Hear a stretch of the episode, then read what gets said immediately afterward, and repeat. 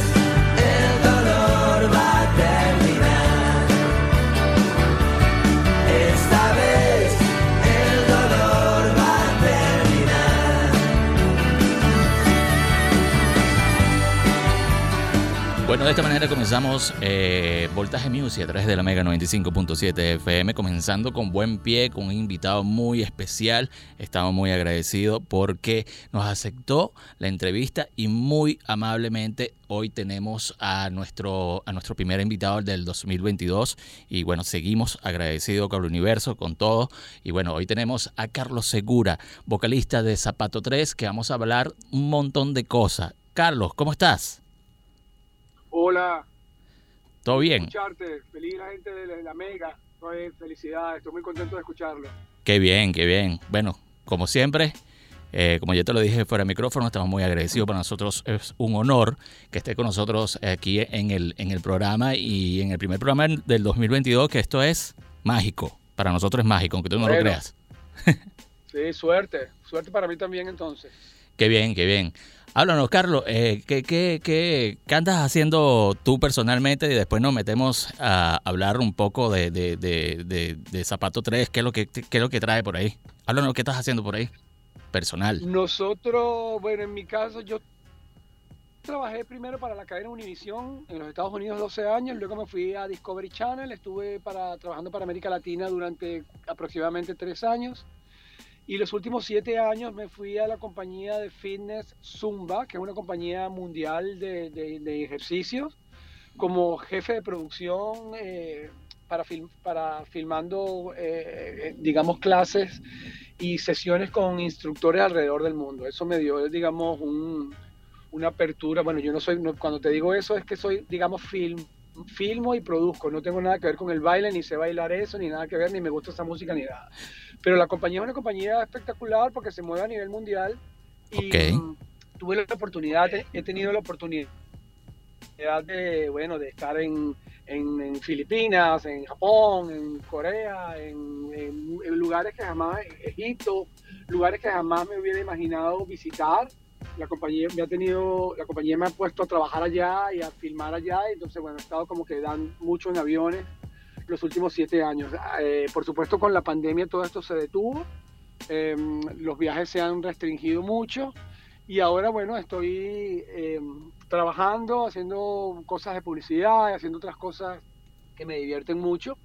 Pero bueno, decidimos a, a finales del año pasado, en diciembre, salir con Zapato 3 luego de dos años eh, de break, salir de nuevo de tour y bueno, la parte más difícil que es ponernos de acuerdo, creo que ya lo logramos, porque bueno, como bien sabes, estamos regados por todo el mundo. Fernando está en España, Diego está en Suiza, Álvaro está en Texas, Jaime está en Orlando y yo estoy en Miami. Así que bueno, ya la parte de logística, como te podrás imaginar, no es tan sencilla. No es tan sencilla, bueno. bueno eh, sí, entonces bueno, de ahí he estado básicamente dedicándome a eso en los últimos eh, años y los últimos dos meses dedicándome a montar este tour de Zapato 3, del que vamos a estar conversando hoy contigo, de lo que vamos a hacer, que pasa por regresar a Venezuela luego de ocho años de ausencia. Qué bien, qué bien. Más adelante vamos a hablar de eso y bueno, seguimos aquí conversando con Carlos Seguro, vocalista de Zapato 3. Eh, Carlos, eh, vamos a hablar un poco de, cómo, de cómo comenzaste en este mundo de la música, cómo entraste, cómo dijiste cuando estabas chamo y dijiste, quiero ser músico, quiero tener una banda de rock? Bueno, mi padre, eh, que paz descanse, era un músico espectacular, guitarrista, eh, pianista y compositor, todo muy amateur. Y mi familia, Arcas, que es la familia del otro lado, eh, todos mis tíos, que son 10, son amantes de la música. la música siempre estuvo presente en mi casa y mm, todo se remató y todo pasó al plano de, digamos, de la música alternativa o, el rock con la, con la entrada en el Colegio Santiago León de Caracas, donde estábamos, bueno, Pingüino Chesuría, Sebastián Araujo, Pablo Estacio, estaba, eh, bueno, todos Zapato 3, Fernando, Álvaro, Diego, y yo y mi hermano Álvaro, estábamos todos ahí, entonces, bueno, e, era como un grupo eh, bastante grande de, de, de amigos niños, adolescentes, que nos está, estamos muy interesados en la música independiente que se hacía en ese entonces. Eh, que, era muy buena para la época, ¿no? The Clash, los Sex Pistols, The Patch Mode, The Cure, todas esas bandas nos influenciaban muchísimo a nosotros en nuestras fiestas. Y bueno, eh, con el paso del tiempo nos fuimos un poco eh, más y más y más hasta que decidimos incursionar en la música definitivamente. Y bueno, muy poco tiempo estábamos ya eh, ensayando, tocando por ahí en fiesticas, hasta que se convirtió en un modo de vida eh, al cabo de un par de años, digamos. ¿Cómo, ¿Cómo, era esa movida del rock y la, y la movida cultural de esa época cuando estaban ustedes comenzando esa movida caraqueña? Yo me, me hubiese gustado vivir esa época. lo que pasa es que eh, todo se movía eh, muy underground y todo se movía muy a nivel de boca a boca porque ni existía el internet. Ni Twitter, ni nada de eso.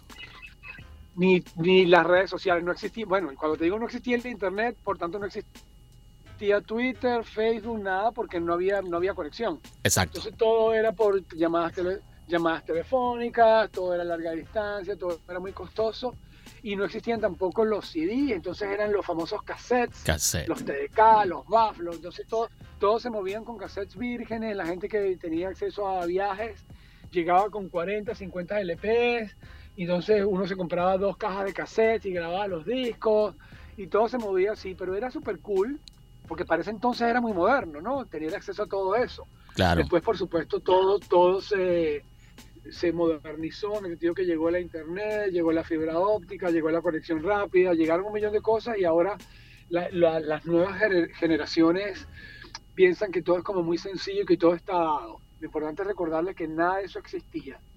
Los teléfonos celulares no existían. Eh, entonces era todo así bastante lento pero eso le daba un poco de sabor a la cosa y la gente disfrutaba mucho el proceso de conseguir eh, hacer cosas y, grabar cuando eran eh, eh, muy limitado el acceso y muy costoso. Sí, sí, y la manera de, enterarse de los toques era, era también como que muy rudimentario. Ibas caminando por las calles de cara que veías, como que un afiche, una pared llena de, de, de, eso, Eso se pegaban, salíamos en la noche con, eh, salíamos en la noche a pegar afiches con engrudo, porque si te agarraba la policía te, castigaban, te ponían preso. Salíamos con mil afiches y engrudo a pegarle por toda Caracas, a pegar pancartas en, en los puentes, eh, y el boca a boca, como te dije al principio, que era como básicamente como nos movíamos. Las estaciones de radios todavía no, no, no veía en eso una oportunidad ni, ni, algo para sacarle provecho. Entonces todo, todo era muy rudimentario y muy underground, el verdadero underground. Luego salíamos a las 11, 12 de la noche a pegar afiches, los llenábamos Caracas de afiches o las ciudades que sean. Sí, era como muy, muy, muy underground y ya muy estilo caraqueño. Eh, Carlos, también, también eh, eres, eres licenciado en ciencias políticas, corrígeme si no me equivoco, ¿no? Sí.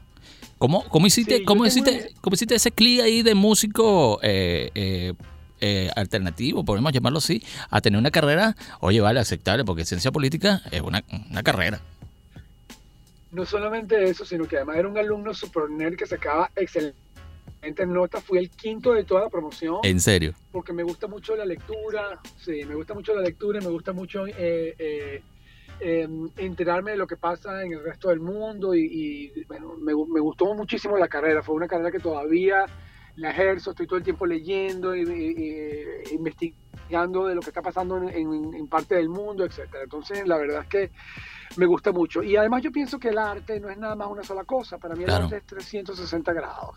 Entonces yo no, yo no, no es nada más que, yo no quiero que la gente me recuerde como un músico. Yo soy un politólogo, músico, escritor, productor y director. Oye. Entonces, eh, para mí la creatividad no es nada más musical y, y, creo que para ninguno de nosotros eh, el primer CD de conexión para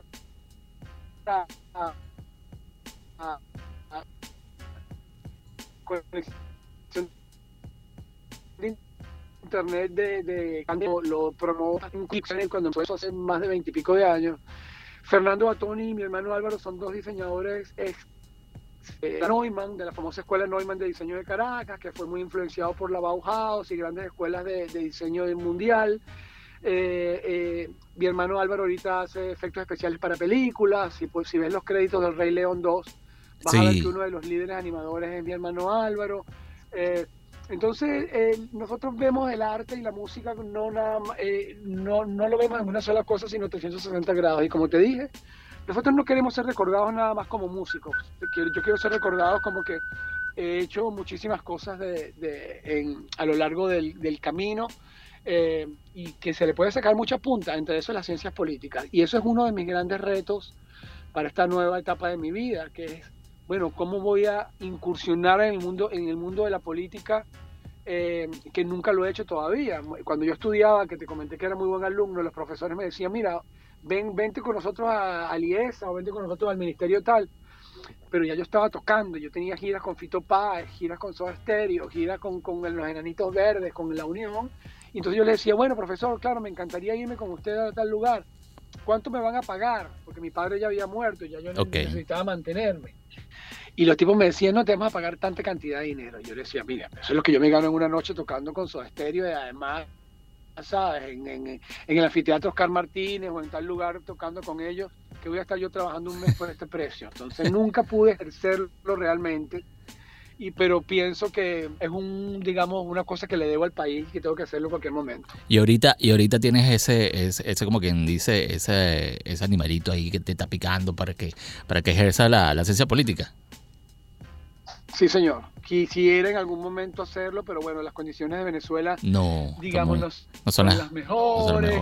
Eh, eh, y bueno, con toda la ignorancia de la distancia, eh, eh, hay muchas cosas todavía que no manejo. Entonces, bueno, Zapato 3 nunca fue una banda realmente política o social, como No. lo es Desorden Público, que son bandas que le cantan un poco al, al Valle de Balas y las cosas que pasan en, en- en- socialmente en, la- en- las comunidades. Zapato 3 siempre fue una banda mucho más dirigida al individuo, mucho más dirigida a la persona. Entonces, eh, siempre hablar de, eh, de- de política nunca fue para nosotros eh, prioridad, pero ahora desde la distancia es más arriesgado porque hay mucha, eh, eh, ¿cómo te diría? Hay, hay- mucha especulación porque no, no estoy allá, hay muchas cosas que desconozco, y digo especulación por no decir ignorancia, porque un- uno, un- uno de- desde la distancia no, digamos, no evalúa bien las cosas, ¿no? Claro. Puedes cometer muchos errores. Sí, sí, hay que... Entonces, bueno, eso, eso nos está pasando. Eso nos está pasando. Entonces, como eh, también una de las cosas que, que ahorita tenemos que ir a Venezuela de tour, como te comentaba, luego de ocho años, queremos ir, porque pienso que eh, tenemos las ganas de volver a nuestro país, luego de ocho años de ausencia, pero lo, lo importante acá es que tenemos un problemita con los pasaportes. Entonces no sabemos cómo resolverlo de la mejor manera. No podemos estar en Venezuela atrapados dos, tres semanas, un mes, mientras nos dan los pasaportes. Entonces, básicamente, estamos ahora enfocados en, bueno, cómo resolver eso, porque uno de nuestros integrantes cuenta nada más con el pasaporte venezolano. Los demás, como tenemos muchos años afuera, ya tenemos pasaportes de otras nacionalidades. Bueno, esto es un mensaje para las personas, personas que nos están escuchando aquí, que nos puedan ayudar con el pasaporte de Fernando. ¿Quién sabe? Un, me- un mensaje en directo. Claro, claro, claro, claro. Mira, Carlos, A eh, través, de, la- a, a través de, a través de la mega estación. Claro, claro. Carlos, como siempre, a mí siempre se me pasa la dinámica del, del- del programa y siempre a nuestros invitados, y te pregunté previamente, que si tuvieras un programa de radio, ¿con qué canción comenzarías? Me dijiste que era una de Calamar. Ya sonó, pero bueno, vamos a hablar Sí. de ello. Vamos a hablar de ella. Yo tengo una relación de amor-odio con Andrés Calamaro porque me parece que tiene temas extraordinarios y tiene temas muy malos. En serio. Pero las canciones que, esa canción, por ejemplo, Mi Enfermedad, es una canción que para mí no tiene época, es una canción que es muy gay, el, el espíritu final es, es muy feliz, es un espíritu happy, porque las notas son bastante cómodas. eh, y la canción me gusta mucho porque me inspira y me llena de optimismo. Qué bueno, qué bueno. Bueno, eso fue lo que sonó Carlos Segura al principio del programa y bueno, como siempre, nos perdemos la dinámica porque siempre nos pegamos a hablar con nuestro invitado cosas interesantes como lo estamos haciendo ahorita. Ahora, Carlos, vamos a, vamos a, la otra parte del programa y vamos a sonar una canción que te recuerda a tu infancia. ¿Qué canción te recuerda a tu infancia? Bueno, me gusta eh, mucho eh, The Police, me gusta mucho, marcó mucha esa parte de, de, de, de- de Police. Fue muy- estuvo muy de moda en los años 80 y 90. Y una de las canciones que me inspiran mucho, que me inspiró mucho, fue la canción So Lonely.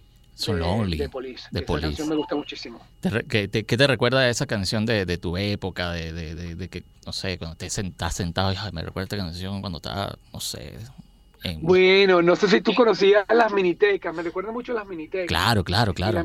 las, las- las fiestas con minitecas eran para nosotros las mejores fiestas, porque entonces significaba música a todo volumen y mezclada. Pues era la primera, la primera aproximación a los DJs. ¿Fuiste menitequero? Entonces, no, pero me hubiera gustado. Y tuve amigos, bueno, Pablo Dañino y Horacio Blanco. Y Luis Chatén, Luis Chatén también fue y Luis. Chatén.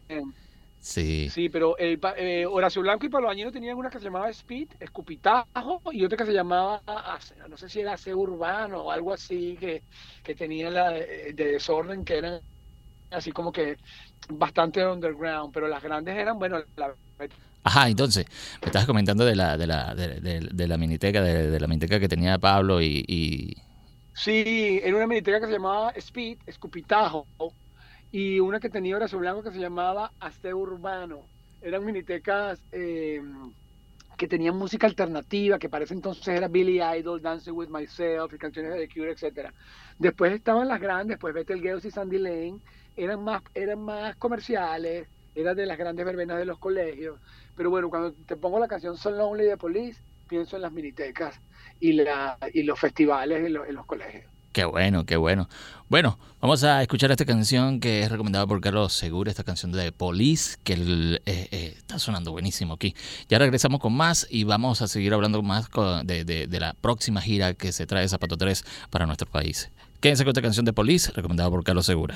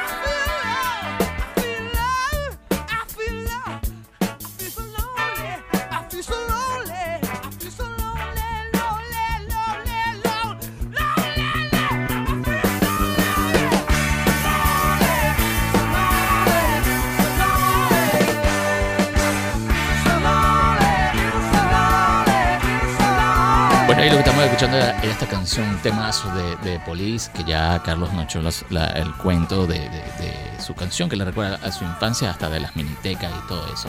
¿Qué tal, Carlos? ¿Todo bien? ¿Sigue ahí? Todo muy bien. Sí, todo muy bien. Todo bien. Ok. Carlos, ahora vamos a hablar de Zapato 3. Dios mío, Zapato 3, banda legendaria del rock eh, venezolano y podemos decir perteneciente también, no sé, a la cultura pop eh, también de, de Venezuela. ¿Qué se siente tener ese estatus, no? Porque cuando tú hablas de Zapato 3, la gente, "Güey, wow, Zapato 3. Y bueno, hay que también culturizar también a la nueva generación de Zapato 3 y para eso se trata este, este programa, de poner música para que la conozcan y conozcan a su protagonista.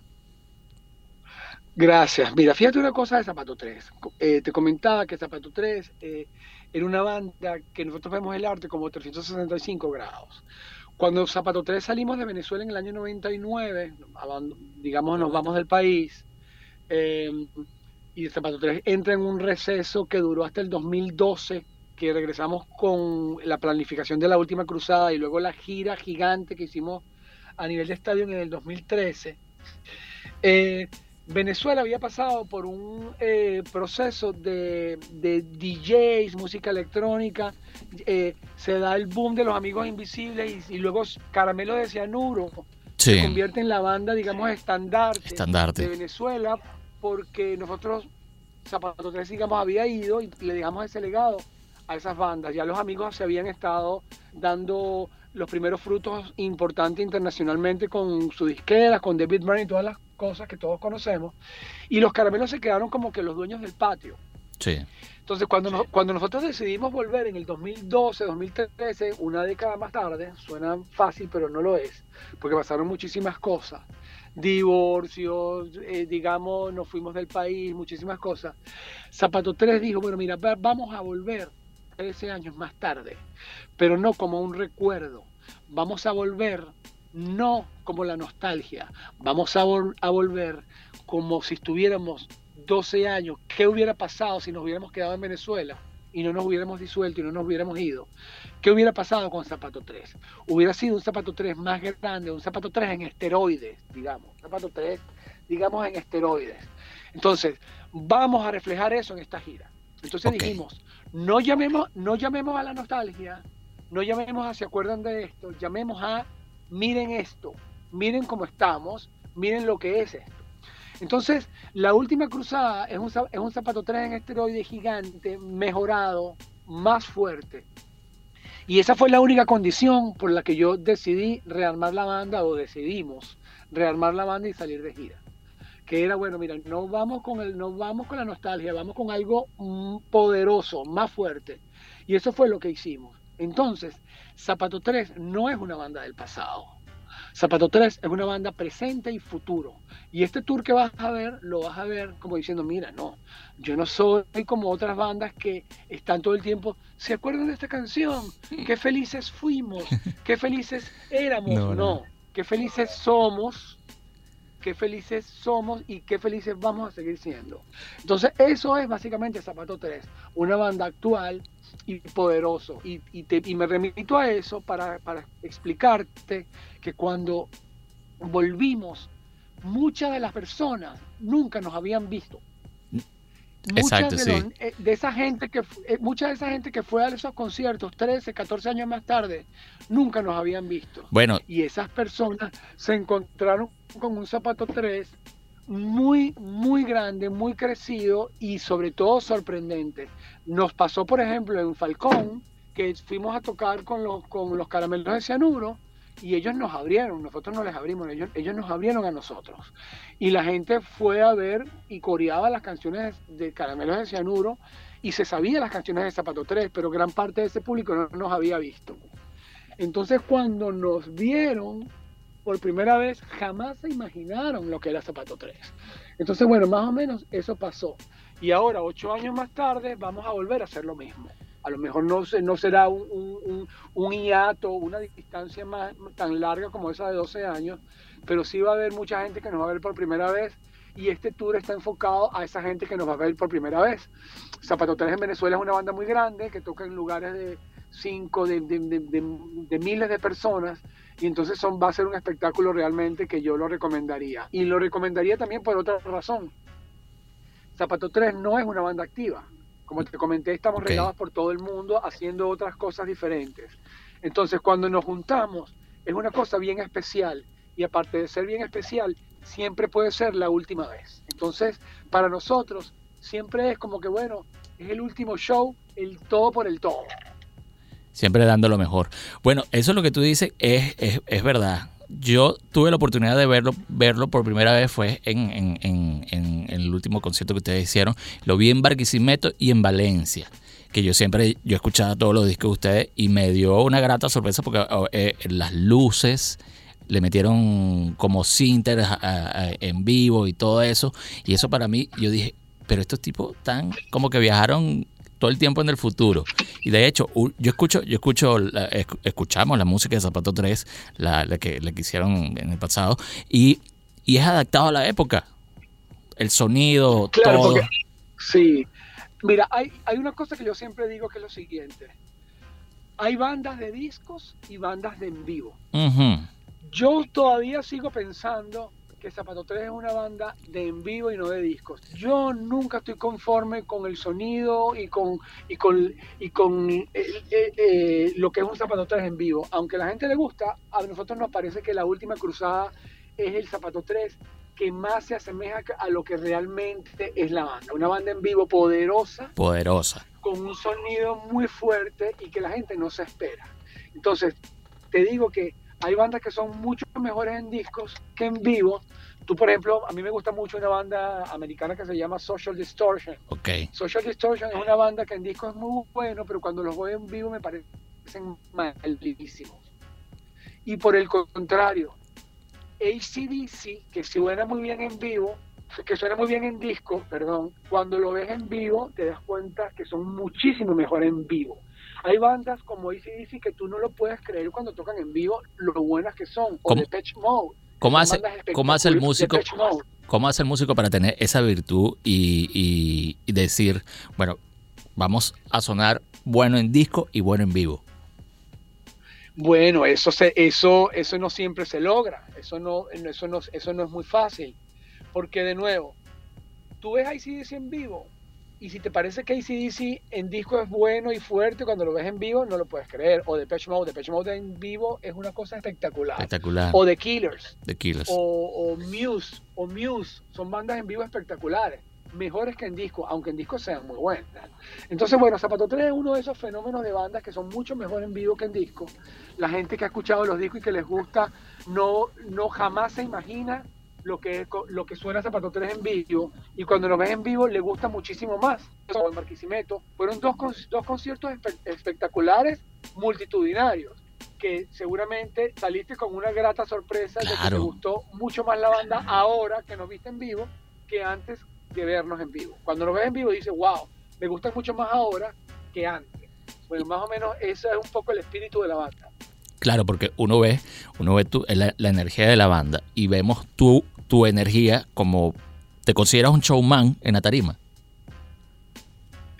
Bueno, a mí me da mucha, a mí me da mucha pena decir que yo soy un showman porque eso es como muy arrogante, ¿no? Sí, suena muy, muy ególatra, pero muy arrogante, pero Sí, me suena como la que un, big ego decir, oh yes, I'm a showman. No, yo no soy un showman y yo no puedo decir eso porque eso es como decir, ah, yo soy bello, yo soy guapo.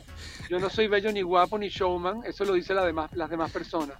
Pero bueno, me alegra mucho que luego de 35 años todavía tú me estés llamando y me estés diciendo eso y me estés, y me estés, mm, te lo agradezco, pero bueno, eso no es una, una cosa que yo podría decir sin que la gente me meta una patada por el trasero por estúpido. Sí, sí, para no sonar tan, tan ególatra como, como lo dijimos ahorita. Pero bueno, o sea, en tarimas eres, eres también un espectáculo, algo así como eh, eh, un Debbie Gahan de, de, de Depeche Mode. Bueno, una una- de mis influencias. Me- la, la verdad es que el sonido de la tarima me posee y me, y me convierto. A veces me veo y digo, wow, ¿cómo, cómo pude hacer eso? ¿no? Pero, Exacto. pero no, no soy yo para decidir eso. Eh, ahorita, eh, bueno, ya empezamos a entrenar. En, en- en- en mi caso, ya empecé a hacer ejercicios para prepararme para el tour. Yo creo que el, el primer, el primer round del, del tour debería ser en marzo. Vamos a empezar con ciudades como Maracay y Valencia, que son ciudades que, la que, que van a hacer los primeros dos conciertos en Venezuela.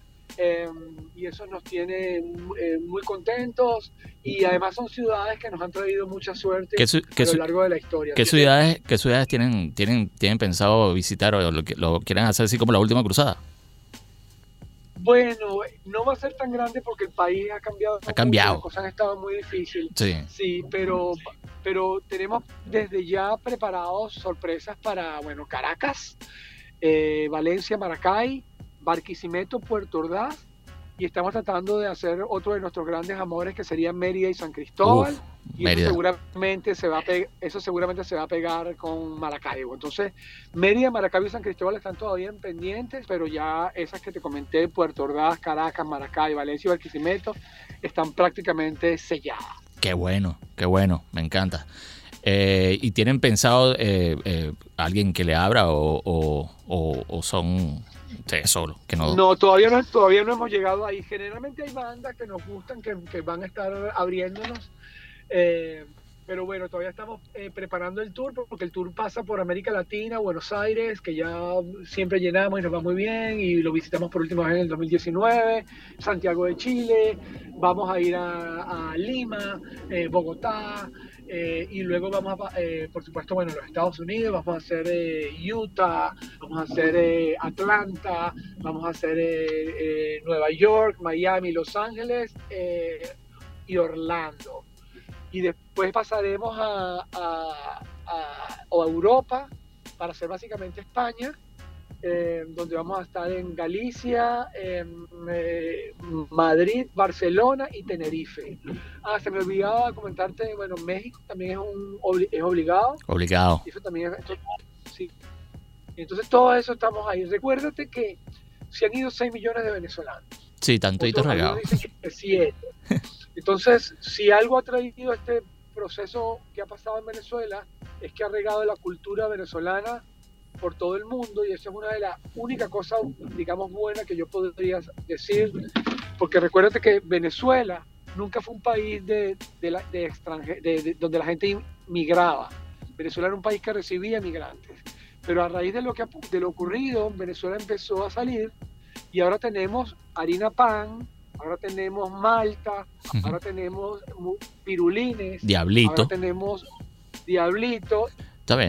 Bueno, estamos esperando con ansia esa gira de, Zapato 3 por todo el país y bueno, nosotros vamos a estar presentes allá y bueno, vacilando con toda, con toda, con toda la música que nos trae Zapato 3. ¿Qué, ¿Cuál es la diferencia de, musical eh, que va a tener Zapato a 3 en esta gira a la que tenían en la última cruzada? Bueno, hay muchos arreglos, vamos a incluir, primero que nada, canciones nuevas Nuevas. eh, y, y grandes éxitos que hemos dejado que Zapato 3 en la última cruzada eh, eran shows de 2 horas y 30 minutos con intermedio. O sea, estamos hablando de 25, 26 temas por, por concierto, conciertos bas- bastante largos. Pero como tuvimos muchos discos y tenemos muchas canciones, tuvimos que de- dejar grandes canciones, grandes éxitos, que las tuvimos que dejar de lado y que, no por cuestiones de tiempo no pudimos tocarlas. Esas canciones seguramente regresarán. Entonces la gente va a ver grandes éxitos que no tocamos durante años, la gente los va a ver esta vez. Y, y la gente va a ver también arreglos y canciones nuevas diferentes a lo que han escuchado antes. Qué bueno. Bueno, ya hablamos un poco de, la gira de que trae Zapato 3, esta nueva gira a, nuestro país. Estamos muy emocionados y pues también por, por, por, toda, por, toda, por toda Latinoamérica, así que pendientes. Eh, ¿Qué tal si escuchamos algo de, de, de Zapato 3? ¿Qué tal, qué canción tú le puedes, puedes sonar aquí en la radio elegida por ti, Carlos? Bueno, a mí me gustaría mucho canciones que, que reflejan mucho más lo que somos, como, bueno, puede ser Entrada de Bala, que es una canción que se ha convertido como que en, la- nueva versión de Pantaletas Negras, Sí, porque es, es la, es la parte más madura de Zapato 3. Pantaletas Negras era la parte adolescente, la parte mucho más, eh, eh, eh, digamos, efusiva de la banda. Entrada de Bala es la parte más madura de la banda. Entonces me gustaría escuchar esa canción. ¿de qué se trata esa canción? ¿Quién la escribió? Entrada de bala es una canción de Fernando con Jaime, donde, bueno, hubo colaboraciones también de mi hermano, pero es una canción que refleja un poco la- lo que fue la primera, eh, la vida del primer cantante de Zapato 3, que nunca sacó discos, que es Javier Avellaneda, que tuvo un final terrible, con un suicidio en Ah, la ciudad de Mérida, con un problema terrible de, de, policías, de, un problema bastante fuerte que ocurrió en, los años 80. Y esta persona que era muy amiga de Fernando, Fernando le hizo una canción como homenaje póstumo, digamos. Entonces, esa canción es, es para nosotros muy especial. Qué bueno, qué buen detallazo, ¿eh? ¿Ve? Detalle, no, no lo sabíamos y lo estamos sonando aquí y lo están descubriendo aquí en Voltaje Music a través de la Mega 95.7 FM. Se queda con esta canción de Zapato 3, Entrada de Bala. Veo los ángeles brillar bajo la luna. Estaba tan muerto ya que encontré la muerte detrás de las escamas. El ácido quema la piel. La suerte no vendrá veces.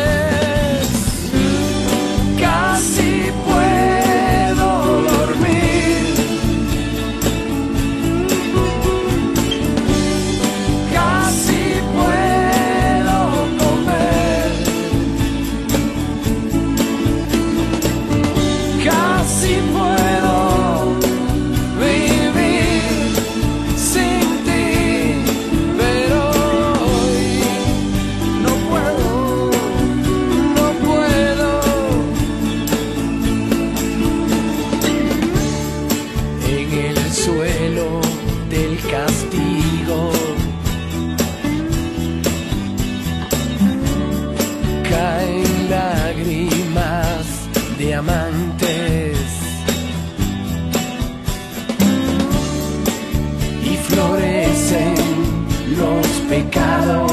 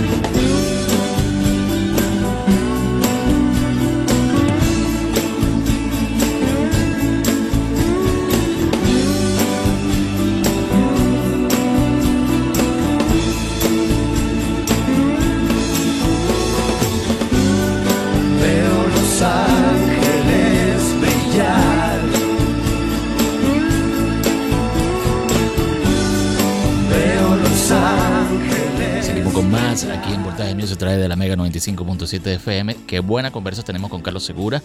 Y, y bueno, estamos hablando fuera de micrófono de un libro de, de Zapato 3. ¿Qué tal si, si se lo recomienda a nuestros oyentes para que se vayan guia- eh, eh, y, y averiguando un poco la historia de esta canción que, que- que acabamos de escuchar, Entrada de Bala? Eh, tienen que buscar ese libro. para que, para que se lean la historia Sí. completa. ¿Cuál es ese libro? Sí, ese Zapato 3 siempre fue una banda muy polémica y nunca por razones, digamos, buscadas o no. Siempre espontáneamente estábamos metidos como en problemas, pero eh, la historia de ese libro es que un locutor de radio, Eugenio Miranda, eh, eh, que estuvo trabajando con nosotros en un, en un primer disco y gran amigo de, la banda, decidió escribir un libro. Y uno de los capítulos de los capítulos de ese libro habla de Vieja o Javier Avellaneda, la historia, y pueden ver ahí en detalle todo lo ocurrido. Se escribieron dos libros de la banda, digamos, eh, publicados, que es ese de Eugenio Miranda y otro de, de, de otro periodista que se llama Maharache, Marache, eh, eh, bueno, no, no- no te- se me fue un poco el nombre ahorita, pero son hay dos libros de Zapato 3. Uno bien corto, bien ligero, sabroso de leer, pero el de Eugenio es un poco más bíblico, mucho más largo, como un ladrillo. Pero ahí se vea, se tocan muchísimos puntos en detalle, entre esos la historia de Javier Avellaneda vieja. Y eso, esta canción, Entrada de Bala, habla un poco de eso, ¿no? Y, y, y cómo influyó eso en la vida de Fernando Batoni. Qué bueno. Bueno, busquen ese libro eh, si quieren saber un poco más de la historia de Zapato 3 y bueno, de... de- de- de- Francisco Guarache, Francisco Guarache, el otro, el otro autor se llama Francisco Guarache o algo Guarache. Guarache. Ok, ahorita vamos, en nuestras redes vamos a ponerlo y se lo vamos a recomendar a todos nuestros oyentes aquí en Voltaje Music y que nos escuchan a través de la Mega 95.7 FM. Estamos conversando con Zapato 3, eh, eh, Carlos Segura, vocalista de Zapato 3. Ya hablamos un poco de, de- de- de todo lo que está haciendo, de la gira que se viene con, con- con la banda. Y bueno, ahora nos toca hablar de, de- de- de ese disco que también en lo personal me gustó. Y me acuerdo cuando lo vi en el... mm, me vas a corregir, porque también yo tengo, yo tengo, yo, yo te dije que tenía 30 38 años, pero eh, eh, tengo, todavía mi, me- mi mente falla. Yo un día vi a Solares en, en, en Moulin Rouge, tocaron en Moulin Rouge, ¿verdad? Sí, Solares fue un proyecto, digamos, paralelo porque nos habíamos ido de- del del país, Fernando y Diego se habían quedado un poco como dolidos como por la manera en que nos fuimos tan rápido, como, como dejamos todo de lado para, digamos, enfocarnos en una nueva vida. Y entonces hubo desencuentros entre nosotros. Ok, Y entonces nosotros, eh, eh, eh, divorcios, eh, problemas amorosos, en un momento decidimos como que volver a las raíces y, y si bien la música, como te comenté al principio de la entrevista, no es nada más para nosotros lo único, vemos todo 360 grados, yo trabajo en televisión, trabajo en cine, he trabajado en radio, entonces, eh, de- no sé por qué en, el- en el- en el, en el desencuentro pensamos otra vez en la música, pero no podía ser con Zapato 3, porque no éramos los integrantes, Fernando, que es como el líder de la banda, eh, no, estaba, no estaba bien con nosotros, entonces creamos una nueva banda llamada Solares. Y esa banda inmediatamente llegó el sonido a Venezuela, con Solares hicimos dos discos, que, un disco que se llamó Loft y un disco que se llamó Cruel. Esos dos discos me encantan. Eh, decidimos volver a nuestro patio, que era Venezuela, y a hacer cosas muy pequeñas. Y Solares fue una banda y fue una que nos gustó mucho hacerla porque no dormía en la fama de Zapato 3, sino que estaba, estaba como que buscando su propio camino y lo logró en su momento. Y bueno, como te comenté, hicimos dos discos, hicimos giras por Margarita, Caracas, eh, estuvimos en Falcón, tocando con esa banda de Solares. Y bueno, los mejores recuerdos, la verdad, eh, de, de Solares. Y me gusta mucho el nombre, y me gustó mucho los dos discos, y tiene canciones que me encantaría retomar con Zapato. Entonces sí, pero bueno, por el hecho de no parar con Zapato 3 hemos hecho, hicimos cinco discos o seis, y con Solares hicimos dos, son ocho discos en total en los que he participado directamente. Qué bueno. ¿Y eh, ¿cómo, cómo, cómo, se- cómo te sentiste con, con la banda Solares? Porque la gente pensaba, ah, va a cantar Carlos en esta banda y va a tocar canciones de Zapato 3. Algo así como, como Liam Gallagher que tiene su, su, gira, su, su carrera solista, pero toca canciones de Oasis. Pero tú nunca tocaste canciones de Zapato 3 en Solares, ¿no? En vivo. No, porque me no, no, porque nos parecía que, que Solares tenía un repertorio bastante fuerte como para como para Para meter música de Zapato enfren- 3. Sí, Sí, pero sí, a veces tocábamos por sorpresa de repente un par, hermana, canciones así, tocábamos algunas canciones de Zapato 3, en Maya, tocábamos algunas canciones por ahí, nos, nos lanzábamos un par de can- canciones como sorpresa para darle, digamos, algún cariñito a la gente, ¿no? Pero, pero no era, digamos, como que la intención principal, la intención principal era darle a Solares porque pensábamos que teníamos el material suficiente para hacer cosas interesantes. Qué bueno. Sí, un, un proyecto muy interesante como, como, como tú lo habías dicho y, y- y se ve que, que lo quieres mucho, ¿no? lo quiero mucho como a las exnovias. o sea, eh, uno guarda, uno siempre guarda los mejores recuerdos de las cosas, ¿no? Claro. Entonces, yo soy una persona positiva, en el fondo, optimista, y tengo los mejores recuerdos de mi, de las exnovias y de Solares, entonces, y de, y de mis antiguos proyectos. Yo siempre me recuerdo en la universidad como un momento feliz, en el colegio como un momento feliz, pero bueno, también me dieron mis raspadas y, mi- y- y me tuve que meter mis puñales estudiando y le menté la madre a algún que otro profesor. Entonces, bueno, pero uno como que recoge y guarda lo- las mejores cosas y no las malas, ¿no? Claro, te lo pregunto porque eh, nosotros estuvimos también entrevistando aquí a Julio Briseño de los Amigos Invisibles y también le hablamos de su proyecto solista y él dice que ya no, no vuelve a hacer un proyecto solista porque no, como que no se sintió a gusto. Entonces, es una diferencia con, con lo tuyo, porque que amas a tu proyecto eh, eh, de solista, este Solares que estamos hablando ahorita. Sí, sí, me gusta, me gusta mucho experimentar, porque de nuevo, Julio se dedica 24 horas del día a la música y todos los invisibles y los caramelos y desorden. Nosotros no. Cuando lo hacemos, generalmente nos deprimimos y no, no, no somos del todo felices, porque de nuevo, yo tengo una licenciatura en ciencias políticas, mi hermano es diseñador, podemos hacer otras cosas podemos hacer otras cosas bien. Entonces, nada más una sola cosa como que no nos gusta, pero bueno, eso no es una crítica, eso eh, es para mí admirable que Oscar de León pueda hacer nada más música, o Julio Briseño pueda hacer nada más música, o Desorden Público pueda hacer nada más música. En nuestro caso no es así. Ok. ¿Cuánto, de, cuánto, ¿Cuánto fue que discos hicieron con Solares? Con Solares hicimos dos. Dos. Lost, que es un disco de, de, de, de- de- de una, una tapa amarilla, una, una portada amarilla, Sí. y el otro es un disco negro que se llama Cruel, Instinto de Amor, Ok. por ver, ¿Quiénes, que es un disco, a mí me parece fabuloso. ¿quiénes, quiénes forman eh, para esa época Solares? Bueno, al principio estaba un colombiano, Carlos Andrés, con eh, un maracucho, Gabriel Silva, y un merideño, a- a- Agustín Salas, y mi hermano y yo para el disco Loft. Pero después, por supuesto, Jaime Verdaguer, eh, hermano de la- y zapatero, entró su- suplantando a Carlos Andrés, y ya para el disco Cruel estaba Jaime, Álvaro y yo, de Zapato 3, y Agustín y Gabriel, que sí se mantuvieron en ese disco. Pero será la, mitad, Después, bueno, será ellos la mitad de Zapato siguen- 3. ¿Ah? Era la mitad de Zapato 3. Sí, sí, para, para Cruel era más de la mitad de esta patata. Éramos Jaime, Álvaro y yo. Y Cruel es un disco también atemporal que a mí me gusta muchísimo. Qué bueno. Bueno, vamos a escuchar algo de, ese disco, ¿te parece? ¿Qué, qué nos puedes eh, elegir? ¿Qué canción podemos sonar de tu, de tu elección que tú digas, bueno, quiero sonar esta canción de Solares? Bueno, en ese disco había una canción que se llamaba Cascabel, que llegó a estar en los primeros lugares en la revista, en, en- en- en la Mega a nivel nacional, la- eh, Cascabel.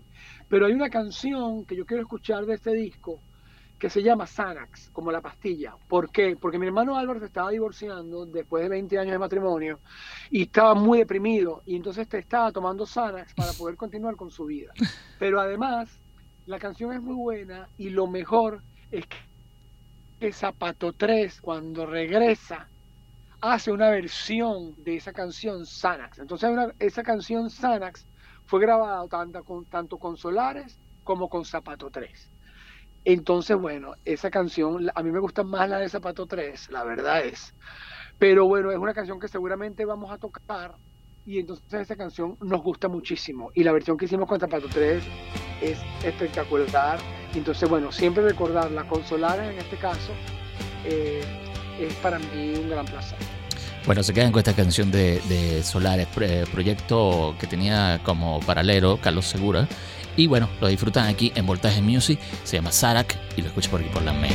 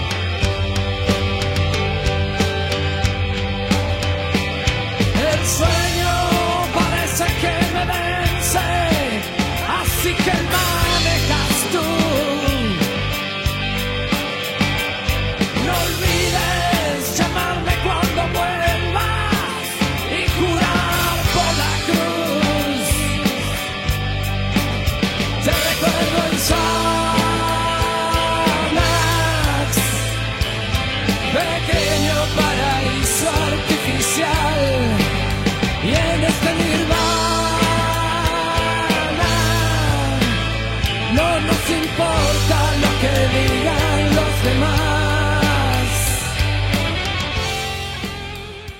Estamos de regreso en Voltaje Music a través de la Mega 95.7 FM. Estamos muy emocionados, estamos muy nostálgicos, estamos contentos porque estamos hablando mucha historia de la música y lo estamos haciendo con Carlos Segura, vocalista de Zapato 3 y también vocalista de Solares, que es lo que estamos, eh, eh, es lo que escuchamos ah, ahorita y, esta, y este temazo Sarax que ya Carlos eh, nos echó el cuento de, de- de esta canción.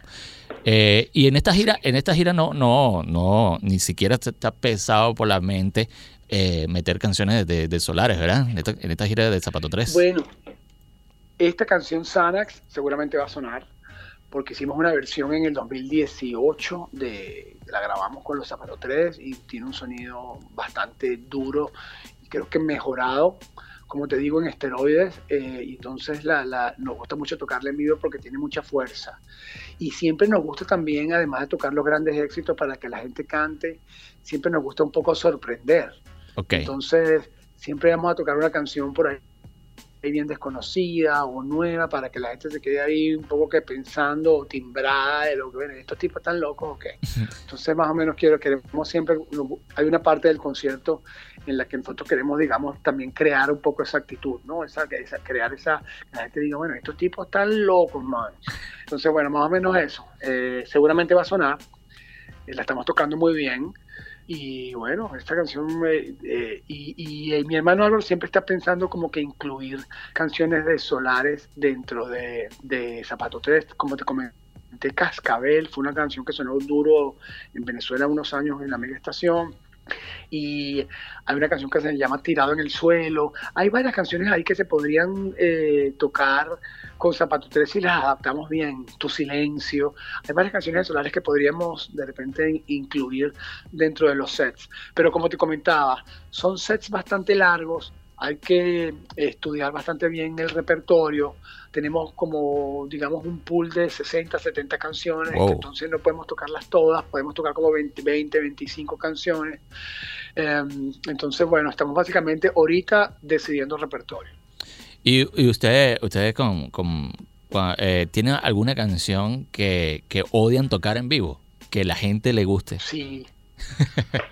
Hay bastantes canciones que no, bueno, sí, o sea, es que de nuevo, por ejemplo, Pantaletas Negras que a la gente le encanta. Le encanta. Nosotros siempre estamos la- nosotros siempre estamos tratando de darle la vuelta porque son canciones que grabamos cuando teníamos 20 años. Entonces ya no refleja para nada ni los intereses intereses ni la realidad de la banda, porque ya somos cincuentones. Claro. Entonces ya lo de la, lo del despertar sexual y todo la, la el encuentro sí amoroso y la, y la adrenalina de la juventud está un poco de lado. Entonces, bueno, tocarla así es como que, como que hablar de cosas de Disney, un poco para nosotros. Entonces no nos, no nos gusta mucho tocarlas, pero entendemos y comprendemos que a la gente las quiere escuchar. Entonces, bueno, siempre tenemos que tocarlas. Pero bueno, sí, es una canción que para nosotros así no nos gusta mucho eh, seguirla tocando, pero porque, por hastío básicamente también. Y bueno, y eh, tú- comentabas de Liam Gallagher y los Oasis. Ellos dicen que ellos detestan tocar Wonderland. One, one, sí. Eh, Wonder, Wonderwall. Wonderwall. Wonderwall. Eh, Sí, entonces ellos, ellos, ellos, ellos detestan tocarla, pero la tienen que tocar. Sí, y, Entonces, pero, pero bueno, pero ellos dicen que, ay, no, pero bueno, la tienen que tocar porque a la gente le encanta. claro, y, y es la que con que cierran todos los conciertos y la tienen que tocar, seguro. Sí. Sí, correcto. Y tienen otras canciones que, que, que, que, que no, no le gustan tocar, o esa nada más.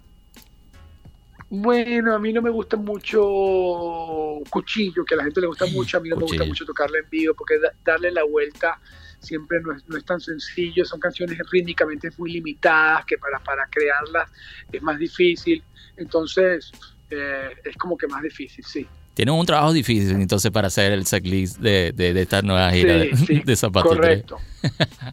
correcto, Bueno, correcto. estamos conversando con Kelo Seguro, vocalista de, de, de Zapato 3. Y bueno, seguimos conversando eh, mucho aquí de la historia del, del, del rock también nacional. Carlos, ¿qué te parece? ¿Qué te parece toda esta, toda esta, este, porque venimos de una época, como ya lo habíamos hablado, no había internet y todo esto, toda la- todas estas herramientas que tiene ahora una banda para, para comunicar y enseñar toda su música. ¿Qué te parece toda esta, toda este, toda esta tecnología de, de, de como, como te lo dije, Bueno, como no sabía?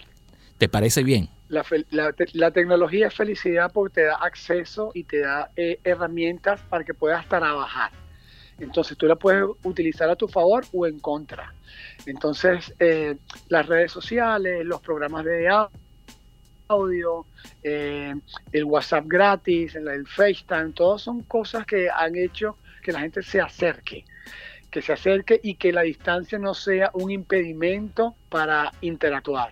Entonces, cuando tú tienes un- unas llamadas eh, en conferencia con seis personas que además las puedes ver y son completamente gratis, eso era una cosa completamente impensable cuando yo era joven. Entonces, bueno, esta tecnología te ha permitido ahora, eh, por ejemplo, con la pandemia, se puso muy de moda la- la- las conversaciones en, en- Instagram. Entonces la gente hacía eh, entrevistas por Instagram y se pegaba mucha gente, interactuaba. Entonces ha sido un- básicamente la ruptura hacia un nuevo paradigma y no sabemos hasta, hasta dónde llegará. Porque también ha pasado la parte mala, que entonces perdiste la privacidad, no hay manera que te que, que tengas una vida discreta, todo el mundo se entera de lo que estás haciendo, te, te hacen un tracking o te hacen un seguimiento de tu celular, o sea, entonces no hay manera de como que de esconderse. Entonces, bueno, tiene su parte buena del acercamiento, pero tiene su parte mala de la invasión. Entonces, bueno, hay que un poco jugar con eso. Y eso es un poco lo que yo estoy con mis hijos, ¿no? Sí. Estoy un poco pendiente de lo, de lo que está pasando, porque antes para ver una película pornográfica tenías que irse tu mamá, poner un televisor, eh, te necesitabas un VHS, o entonces ahora no, ahora tú con tu teléfono celular tienes acceso a todo desde tu celular. Entonces, eso es bueno y eso es malo. Entonces, básicamente hay que estar un poco como que encima de eso. Entonces, bueno, eh, pero sí, yo no, no, no, no cambiaría el mundo actual por el de antes, porque esta tecnología yo nosotros le hemos sacado mucho provecho, sobre todo Zapato 3, que entonces grabamos a distancia, nos encontramos a distancia. En estos días estábamos haciendo una reunión eh, y cada uno de- desde su lugar de, vivienda, que como te comenté, estamos en ciudades diferentes, en países diferentes. Entonces, bueno, me, me, me parece que, que, que la tecnología ha sido un gran aliado eh, en el mundo, sobre todo de la música y de la radio. En el caso por ustedes de la radio, la proliferación de, radios en Internet ha sido gigante, eh, el monopolio de las grandes corporaciones ha cedido un poco, entonces todavía se mantienen las marcas como una especie de, digamos, de salvaguarda de tu contenido. Pero sí hay eh, otras ofertas que el que puede buscar puede encontrar cualquier tipo de postura y tendencia en el internet y en, y- y radio, música y lo que sea. Entonces, hay como que, hay como que demasiado que escoger. Tú que eres un tipo de radio, el otro día tenemos, teníamos una conversación aquí entre panas de la, de la radio y, y va a llegar un momento en que la gente va como que a migrar a, todo, a todas las plataformas digitales y la radio como que va, no creo que muera, pero va a quedar un pero re- re- eh, rezagada ahí porque hay mucha gente ahora prefiere escuchar Spotify y busca cualquier cosa ahí y ya dura todo el día en Spotify y no, y no le para a la radio. ¿A ti te parece Claro, porque, eso? porque es- lo que pasa es que Spotify te hace un, de nuevo, un tracking o te espía un poco tus gustos. Claro, Entonces, te, te crea una programación musical de tu gusto. Entonces, es una radio personalizada. Lo que pasa con las grandes estaciones, como la Mega, o con los canales de televisión, a Venevisión, los canales grandes, es que hay un gerente de programación que decide qué vaya a qué hora. exacto. Entonces, a las 4 de la tarde el Chavo, a las 5 de la tarde Batman, a las 7 de la noche el noticiero, El a zorro. las 8 de la noche el juego de básquet, el zorro, a las 9 de la noche el juego de básquet, a las 9 la novela, pero eso lo decide una persona. Sí. Entonces mi, mi hijo de 13 años, que nació aquí en los Estados Unidos, y mi hija de 4 años, cuando yo le digo que tienes que esperar, mi hijo, mi hijo de 13 años y mi hija de 4 años, cuando yo le digo que tiene que esperar para ver algo, no lo entienden. Exacto. Ellos quieren verlo ya. Entonces, Spotify va creando una programación a tu medida, donde te van traqueando tu gusto.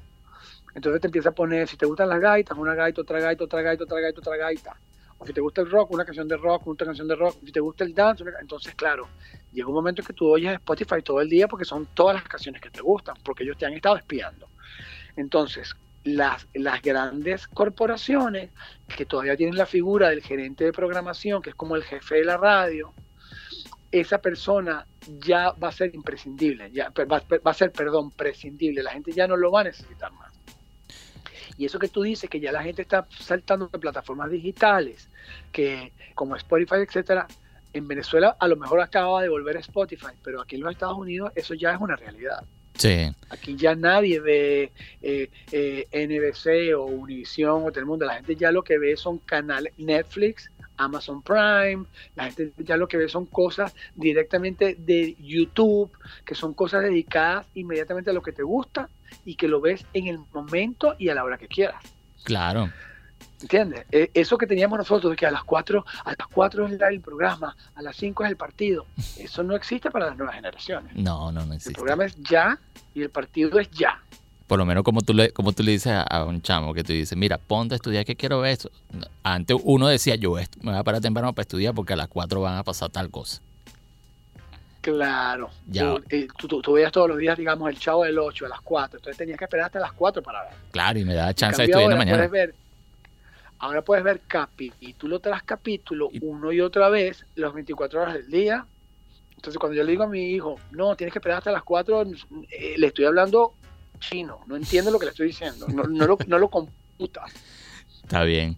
Mira, Carlos, eh, también, eh, como, como ya lo dijimos, eres un tipo de radio. También eh, eh, escuchas música. ¿Qué, qué- música estás escuchando ahorita? Ahorita estoy escuchando mucho. ¿Qué puedes eh, recomendar? Radiohead. Bueno, sí, ahorita estoy pegadísimo con Radiohead otra vez, Mm, porque a mi hijo le gusta mucho. qué bueno. Estoy pegadísimo con, con Oasis, estoy pegadísimo con The Killers, The que me gusta mucho también. Eh, son así como que las tres bandas que estoy escuchando. Ar- Arcade Fire, Arcade Fire, no sé si lo has escuchado, Claro, me claro. gusta mucho. Entonces ahí como que estoy pegado con muchas cosas, con esas cuatro bandas son las que estoy escuchando últimamente. Pero bueno, siempre, siempre eh, abierto. Estás, actua- estás actualizado. Y, pero esas son las cuatro bandas ahorita con las que estoy más o menos metida. Ah, y The Verb, que se acaban de sacar un disco. Richard Ashcroft, el cantante de The Verb, Ujú. acaba de sacar un disco como solista acústico que se llama eh, Acoustic Hymns Volumen, volumen u- eh, eh, Himnos Acústicos Volumen 1, así se llama el disco. Himnos Acústicos Volumen 1 de Richard Ashcroft, que tiene los grandes éxitos de la banda de Verb, tocados acústicos que me- también estoy pegado con ese disco. Son como que las cinco cosas que estoy escuchando últimamente. Qué bueno. Y del actual rock nacional, por llamarlo así, eh, eh, ¿escuchas algo? Eh, te, te sientes identificado? Eh, ¿Te llama la atención algo? Mm, ahorita no, he estado como que un poco alejado de eso eh, por cuestiones de trabajo y no he estado así como que muy, muy al tanto de todo, pero sí hace años estuve escuchando el, que si los mesoneros, estuve escuchando eh, eh, un par de bandas más eh, que, me gustaban, pero no sé cuál es el futuro de esas bandas ni, ni qué andan haciendo últimamente. Qué bueno. Bueno, ahorita hay un resurgir eh, con todo esto de, de- de que se está reactivando todo. Por lo menos aquí en la ciudad de Valencia hay bandas como La Tinta Banda que están tocando buenas, buenas aquí, que son de Valencia, que están comenzando y bueno, eh, es como que están eh, eh, dándose ahí duro. Ahorita tuvieron un, un concierto con Zapato 3, eh, con Tomate Fritos y, y son bandas que están creciendo y bueno, eh, también son influenciados por Zapato 3. A mí me gusta mucho los tomates fritos también. Me parece que, que- que- que es una banda buena. Eh, eh, me, me parece que Ok, ok. También por ahí están nuestros panes de, de la tinta banda que también están pendientes de, de, de ustedes y son muy seguidores de y a la gente de la tinta banda le mando la- le- a la gente de la tinta banda le mando fuerza y le mando bueno también toda mi curiosidad y además te cuento algo que eh, yo creo que, que en Valencia siempre se ha hecho muy buena música. Entonces eh, siempre fue una digamos como que uno de los bastiones principales musicales del país. Entonces seguramente deben haber grandes talentos haciendo cosas buenas allá. Y aquí, eh, aquí como, como tú dices, aquí somos zapateros, Team Zapato, Zapato 3. Y son, y son fieles a, a- a la música de Zapato 3, me consta, de pana que me consta. Y hay gente que tiene tatuado, a- hay gente que tiene tatuado también el, el, el- el loguito de Zapato 3. Claro, claro. ¿Quién? Bueno, yo lo agradezco en el alma, ese logo de Zapato 3. eh, a mí me gusta muchísimo, es un logo fuerte, familiar, eh, habla así un poco de unión y eso nos, nos gusta muchísimo siempre eh, eh, hacerlo. Me acabo de comprar unas tazas Zapato 3 que salieron de- para tomar café, no me han llegado, pero Personalizadas. seguramente pondré unas fotos por ahí pronto. seguramente pondré pronto unas fotos de los nuevos diseños de- de- de este nuevo tour. Bueno, bueno, ya estamos despidiendo esta hora de, de, de Voltaje Music. Está muy emocionado, muy emocionado con, con Carlos Segura aquí que eh, está abriendo esta nueva temporada en primer programa del 2022 de Voltaje Music a través de la Mega 95.7 FM. Carlos, no te despides antes, sino antes otra vez recordarnos ese tour que viene de Zapato 3 para este 2022. Sí, bueno, luego de la pandemia, Zapato 3, que estuvo un año muy especial, muy, muy grande en el año 2019. eh, luego de la pandemia del 2020 y 2021, decidimos en este 2022 volver a salir a tocar. Esta vez, para llegar un poco más lejos, vamos a volver a nuestra querida Venezuela para visitar nuestras, las principales ciudades del país. Estamos trabajando en ello. Tenemos, como te comenté, pequeños eh, tropiezos, que son el problema de los pasaportes, pero básicamente una vez resuelto eso, eh, la banda, por supuesto, va, va, va a ir para allá. La ciudad de Maracay y Valencia deberían ser nuestras primeras eh, escalas.